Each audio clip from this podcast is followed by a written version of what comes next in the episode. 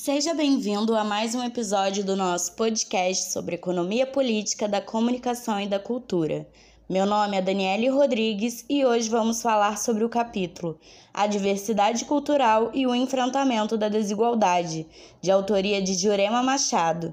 O capítulo faz parte do livro Diversidade Cultural e Desigualdade de Trocas, Participação, Comércio e Comunicação organizado por José Márcio Barros e Juliana Kawarki. É resultado da parceria entre o Observatório da Diversidade Cultural, o Instituto Itaú Cultural, a Unesco Brasil e a rede U40 Brasil.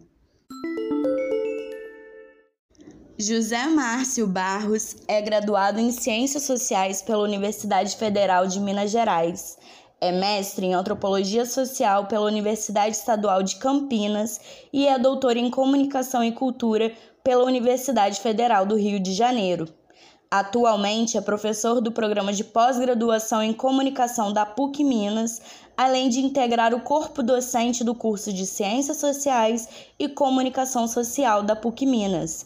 É professor da Faculdade de Políticas Públicas da UENG, Universidade do Estado de Minas Gerais é professor convidado do Programa de Pós-Graduação em Cultura e Sociedade da Universidade Federal da Bahia.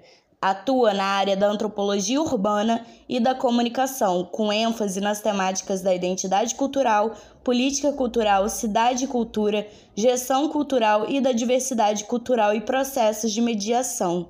Coordena o Observatório da Diversidade Cultural e o programa Pensar e Agir com a Cultura e integra a rede de estudos em políticas culturais. É autor e organizador de diversas obras. Juliana Kawark é graduada em Comunicação Social com habilitação em Produção em Comunicação e Cultura pela Universidade Federal da Bahia. É mestre e doutor em Cultura e Sociedade pela mesma universidade. Possui pós-doutorado em Políticas Públicas na Universidade Estadual do Ceará é professora do Centro de Cultura, Linguagens e Tecnologias Aplicadas da Universidade Federal do Recôncavo da Bahia. Participa do Centro de Estudos Multidisciplinares em Cultura desde 2003, do Observatório da Diversidade Cultural desde 2010, do Fórum Mundial U40 para a Diversidade Cultural desde 2010 e da Cátedra Unesco de Políticas Culturais e Gestão desde 2018. Possui experiência com gestão pública da cultura e dedica-se a estudos na área das políticas culturais, diversidade cultural e gestão cultural, tendo trabalhos publicados no Brasil e no exterior. O livro Diversidade Cultural e Desigualdade de Trocas, Participação, Comércio e Comunicação é resultado da parceria entre o Observatório da Diversidade Cultural, o Instituto Itaú Cultural, a Unesco Brasil e a Rede U40 Brasil.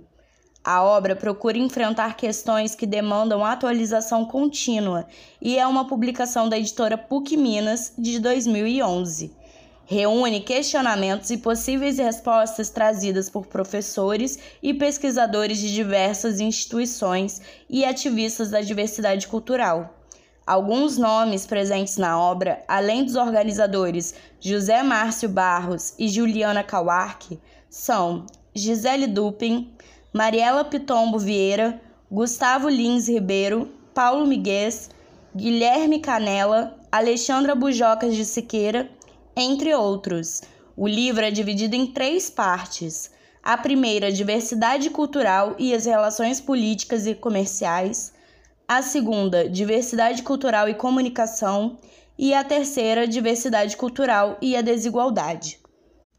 Na primeira parte da obra, os autores problematizam os conflitos de interesses revelados no processo de criação e consolidação da Convenção sobre a Proteção e Promoção da Diversidade das Expressões Culturais, adotada pela Assembleia Geral da Unesco em 2005 assim como as ações e as perspectivas de cooperação internacional, as tensões entre políticas culturais e tratados de comércios mundiais. Já na segunda parte, é questionado quais os impactos positivos e negativos dos processos de produção e circulação de informações na promoção da diversidade cultural, quais os marcos regulatórios, as práticas institucionais e as iniciativas sociais no desenvolvimento e no uso de tecnologias de informação e comunicação, e ainda quais as possibilidades de articulação entre comunicação, informação e diversidade cultural no contexto atual. Por último, na terceira parte, é apresentada uma análise dos autores sobre questões centrais, como, por exemplo, caro ouvinte, as relações entre as diferenças culturais e as desigualdades sociais, políticas e econômicas. Aqui irei abordar, ouvinte, o capítulo A Diversidade Cultural e o Enfrentamento da Desigualdade, que faz parte da terceira parte do livro e de autoria de Jurema Machado. A autora é arquiteta urbanista pela Universidade Federal de Minas Gerais, consultora na área de patrimônio e gestão urbana. Foi presidente do Instituto do Patrimônio Histórico e Artístico Nacional, o IFAM, de 2012 a 2016. Coordenadora do setor de cultura da Unesco no Brasil, de 2002 a 2012. O capítulo busca expor a importância de se compreender as relações entre pobreza, desigualdade e diversidade, expondo algumas tentativas realizadas por organizações, como por exemplo a Unesco, juntamente a governos de diversos países, a autora inicia o texto afirmando que a relação entre desigualdade e diversidade, especialmente nos países em desenvolvimento, é um tema que está presente regularmente nas discussões estimuladas pela Convenção sobre a Proteção e Promoção da Diversidade das Expressões Culturais, aprovada pela Assembleia Geral da Unesco em 2005. Explicita, então, o caso brasileiro, em que muito do que se identifica como riqueza da diversidade cultural são tradições e saberes das populações mais pobres e que, em grande parte, são afastadas do processo de crescimento econômico. Segundo a autora, essa realidade produz duas indagações, sendo respectivamente na página 147, abre aspas, o preço da preservação desses bens imateriais seria perpetuar os desníveis entre ricos e pobres, mantendo as populações tradicionais protegidas da contaminação da informação ou do acesso ao mercado de bens e serviços culturais? Fecha aspas. E, abre aspas, se no limite a menor unidade da diversidade é o próprio indivíduo, não estariam assim sendo colocados em risco conquistas históricas objeto das lutas sociais que serviram para consolidar o respeito ao interesse comum e ao espaço público da cidadania? A defesa intransigente da diversidade cultural não estaria levando mais à separação do que à aproximação entre as pessoas? Fecha aspas. O Relatório Mundial da Unesco sobre a Cultura, de 2009, intitulado Investindo na Diversidade Cultural e no Diálogo Intercultural, inicia registrando um amadurecimento importante sobre o conceito de diversidade.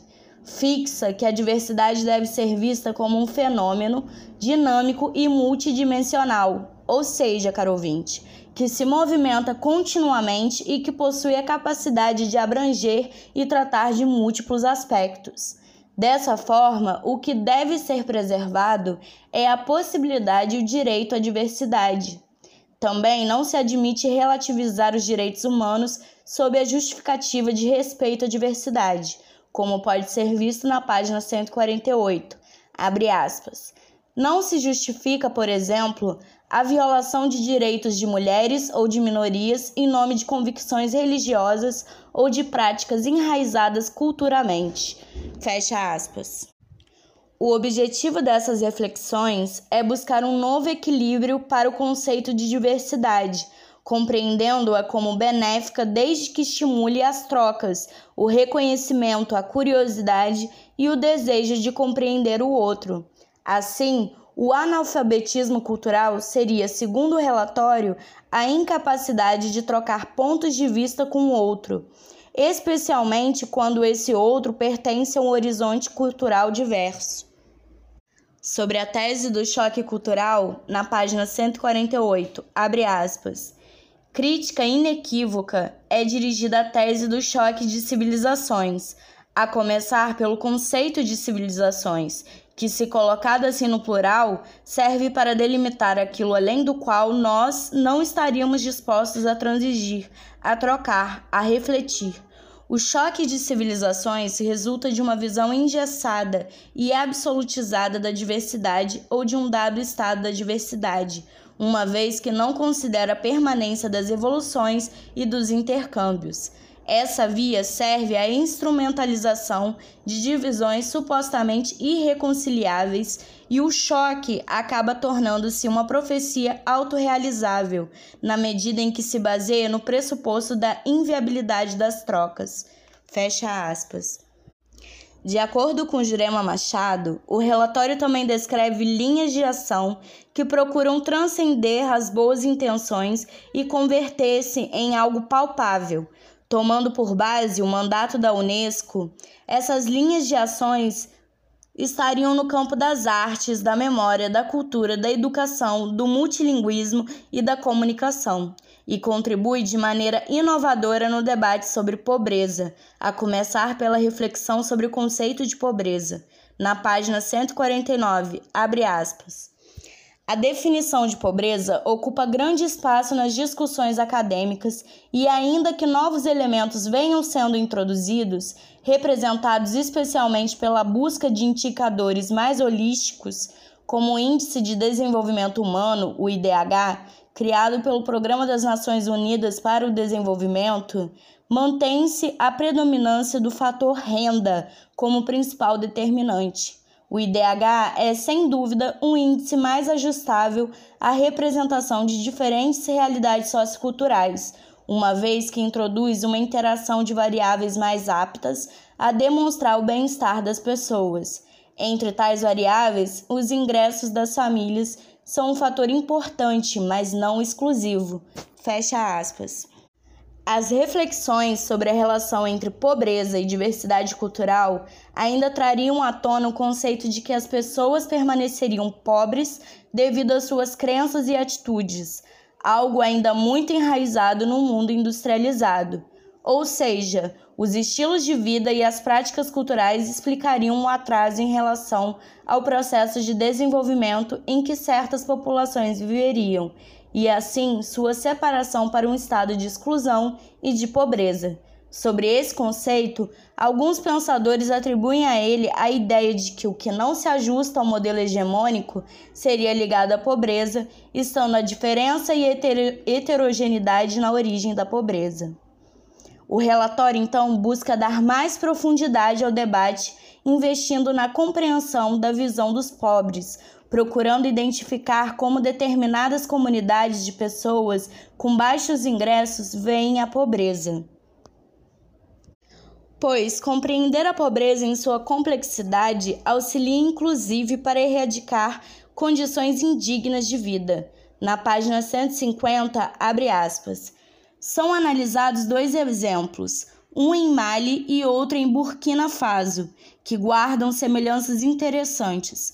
Nos dois locais pesquisados, a pobreza é vista como sinônimo de perda de poder, de falta de força, de cansaço e de fadiga, ou seja, uma noção oposta à noção de saúde.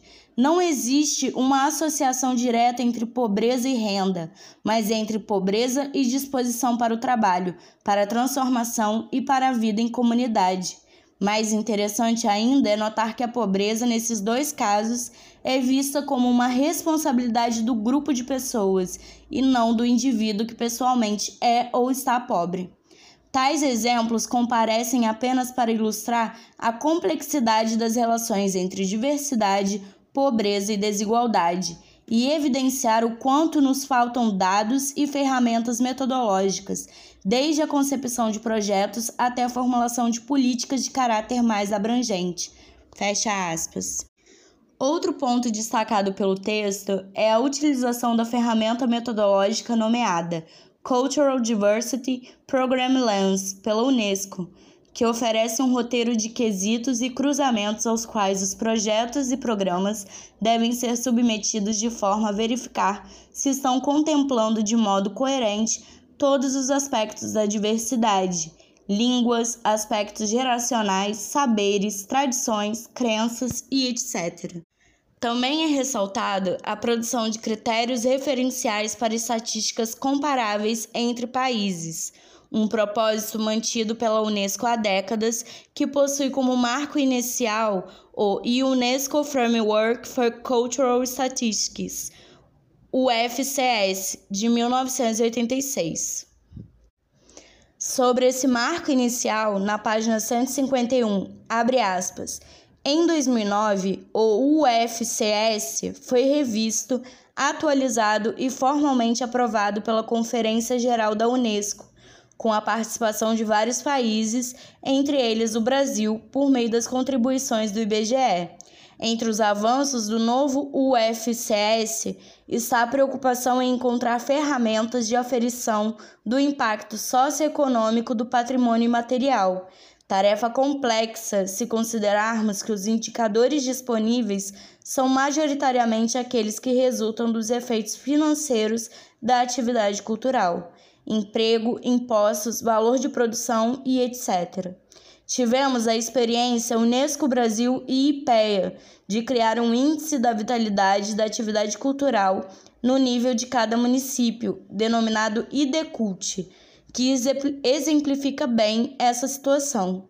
Se não for feita a adequada leitura dos propósitos e das limitações do IDECULT, a parcialidade dos indicadores existentes pode induzir, em um primeiro momento, a uma compreensão truncada do fenômeno cultural brasileiro, uma vez que regiões do Brasil onde sabidamente há manifestações culturais riquíssimas não têm a expressão estatística correspondente, já que tais manifestações não ostentam resultados econômicos mensuráveis.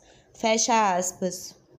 Quanto ao IDCult, a autora ressalta a necessidade desse ser balizado por outros instrumentos de aferição dos supostos vazios que surgem no mapa síntese de resultados.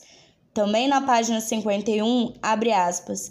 Nesse aspecto, o novo framework sugere exatamente metodologias para aferir a relevância dos bens imateriais especialmente a utilização das pesquisas do uso do tempo, que não são factíveis em grande escala, como os censos ou como as penades, mas que podem oferecer elementos importantes para cruzamento com essas grandes pesquisas, trazendo à luz dados mais concretos sobre a relação entre diversidade, pobreza e desigualdade.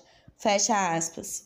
A autora prossegue relatando as promessas que o censo de 2010 trazia quanto a avanços tecnológicos e novos dados de interesse para a compreensão do perfil cultural do país, exemplificando com a reintrodução no questionário do censo do quesito língua materna, em que as pessoas seriam questionadas quanto à língua que falam em casa, e a aplicação de questionários específicos sobre indivíduos que se autodeclarassem indígena possibilitando uma compreensão mais aprofundada sobre comunidade de origem, uso da língua, novas práticas culturais e relações econômicas e sociais estabelecidas no ambiente urbano. O que fica possível extrair do texto, caro ouvinte, é o reconhecimento da relevância da compreensão das relações entre pobreza, desigualdade e diversidade que deve ser compreendida a partir de uma ótica endógena, ou seja, que se origina no interior das sociedades. A importância do estudo e da pesquisa para a elaboração das definições cada vez mais aprofundadas de conceitos-chave para a temática, tais como diversidade e pobreza. E, por fim, a necessidade de desenvolvimento de ferramentas metodológicas que possam apreender os aspectos culturais desvinculadas da abordagem econômica, de mensurar esses aspectos a partir dos efeitos financeiros das atividades culturais. Então, ouvinte, este foi mais um episódio do nosso podcast sobre economia política da comunicação e da cultura. Se você quiser saber mais sobre o assunto, visite o nosso site EPCC Disponibilizamos artigos e obras científicas, legislação, notícias e eventos sobre direito à comunicação, à informação e à cultura. Curta nossa página no Facebook, EPCC Economia Política da Comunicação e da Cultura, e no Instagram, epcc.brasil.